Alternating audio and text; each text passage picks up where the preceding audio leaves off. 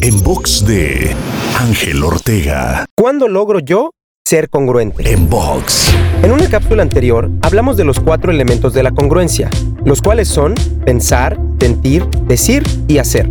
Y concluimos que la congruencia es cuando esos cuatro elementos están alineados. En esta ocasión, me gustaría profundizar un poco más y resumir esto en algo muy sencillo. Ser congruente es cuando tu vida es tu mensaje. Cuando a través de tus hechos, acciones, actitudes y tus resultados, vives, transmites y reflejas los principios y valores que quieres compartir. Entonces, no hay nada más que decir. Has alcanzado la congruencia.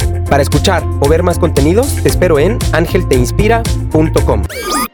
En box de Ángel Ortega. En box.